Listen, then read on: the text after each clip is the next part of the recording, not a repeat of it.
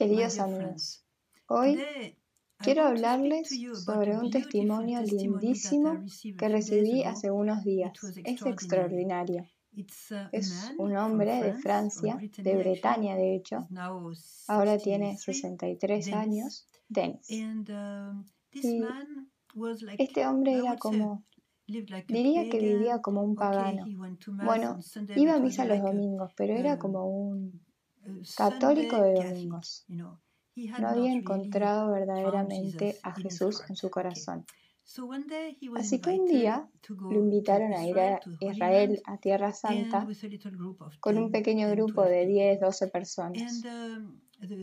Y el guía lo llevó a Bethlehem. Y ahí visitaron lo que llamamos la Gruta de la Leche. Es tradicionalmente el lugar donde María le daba su leche, su leche materna, a su pequeño Jesús. Ella lo cuidó ahí. Y visitaron ese lugar y de repente el guía les dijo a los peregrinos, escuchen, traje un lindo muñeco del niño Jesús. Así que les sugiero que cada uno de nosotros tome en sus brazos al niño Jesús y haga una pequeña oración en silencio desde el corazón mientras toman al bebé. Um, Así que este hombre Denis pensó, ay Dios, esto no es posible. Quieren que rece con un muñeco, un muñeco de plástico. Esto es ridículo. Estas cosas son ridículas y se puso nervioso. Pero no quería ofender a los demás peregrinos y definitivamente tampoco al guía, así que aceptó amablemente a tomar el bebé, al muñeco en sus brazos. Así, ven. Un lindo bebé. Y cuando tomó el bebé, se dio cuenta que no era de plástico sino de otra cosa. Y tenía el peso de un bebé verdadero. Así que se reconcilió con esta actividad.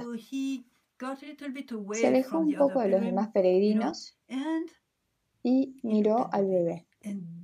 Y entonces pasó algo grande. Estos ojos de Jesús tomaron vida. Estaban vivos, lo miraban a él. Denis fue mirado por Jesús mismo. No puedo decirles el impacto que tuvo. Me decía, fue como un terremoto para mí. Miró al bebé, el bebé lo miró a él. Tanta ternura, tanta luz, divina luz llegó su corazón.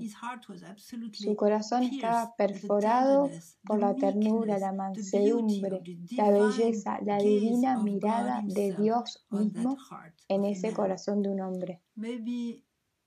Por ahí no tengamos la experiencia de tener los ojos de Jesús vivos para nosotros.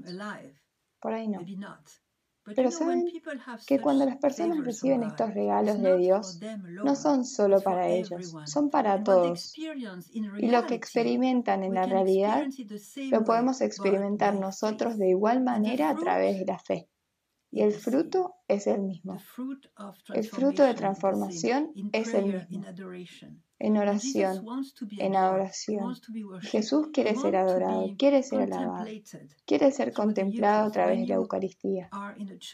Cuando estés en una iglesia y estés frente al bendito sacramento, es el bebé que te está esperando, que está ahí para vos. Es el bebé, el mismo Jesús.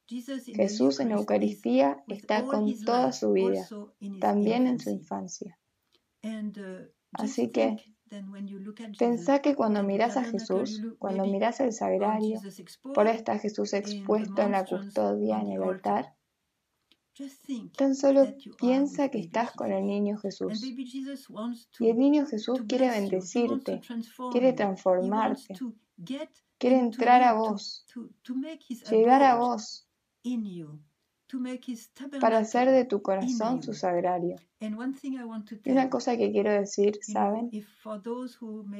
Para aquellos que tienen un poco miedo de Dios o tienen miedo del juicio de Dios uh, o piensan que Dios los está mirando negativamente porque son pecadores y todas esas cosas. No, no, no, Dios no es así. Dios es un Qué consuelo para nuestra alma. ¿Y saben qué? cuando sea nuestro momento de ir al otro mundo, de ser llevados por Dios al otro mundo, ¿Quién va a venir si estuvimos contemplando al niño Jesús? ¿Quién va a venir a buscarnos?